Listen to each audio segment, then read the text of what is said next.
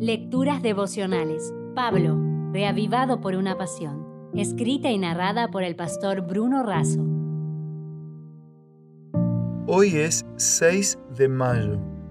Vana o válida. En 1 Corintios 15, 13 y 14 leemos, Porque si no hay resurrección de muertos, tampoco Cristo resucitó.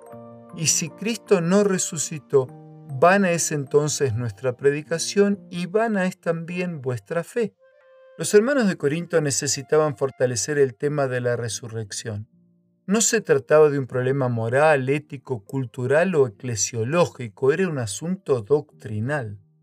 Pablo escribe que recibió y transmitió las enseñanzas de la muerte, la sepultura y la resurrección de Cristo basadas en la Escritura, la revelación y el testimonio de los 500 testigos del Cristo resucitado.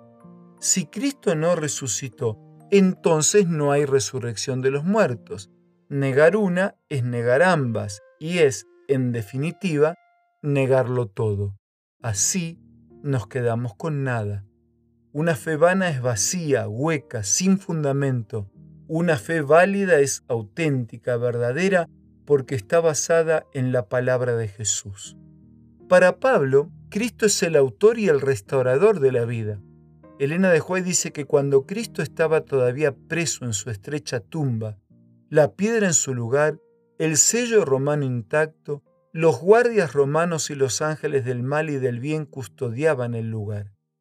Si hubiese sido posible, el enemigo lo habría retenido para siempre allí, pero de pronto se quita la piedra y se escucha, Hijo de Dios, sal fuera, tu Padre te llama.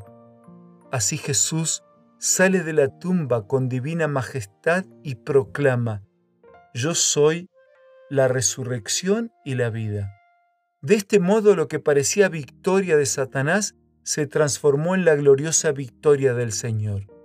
El que había vencido la muerte y el sepulcro salió de la tumba con el paso de un vencedor. Entre el bamboleo de la tierra, el fulgor del relámpago y el rugido del trueno.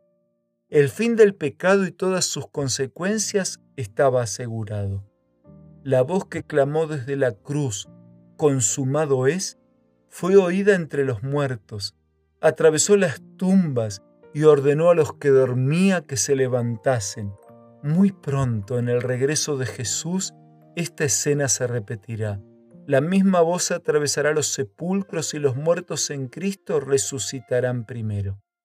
Elena de Juárez dice, en ocasión de la resurrección de Cristo unas pocas tumbas fueron abiertas, pero en su segunda venida todos los preciosos muertos oirán su voz y surgirán a una vida gloriosa e inmortal.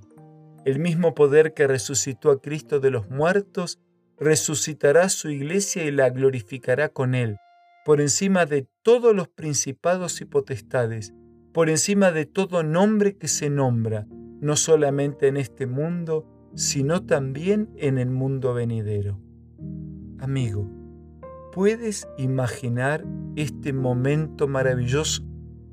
Nuestra fe no es vana, es válida.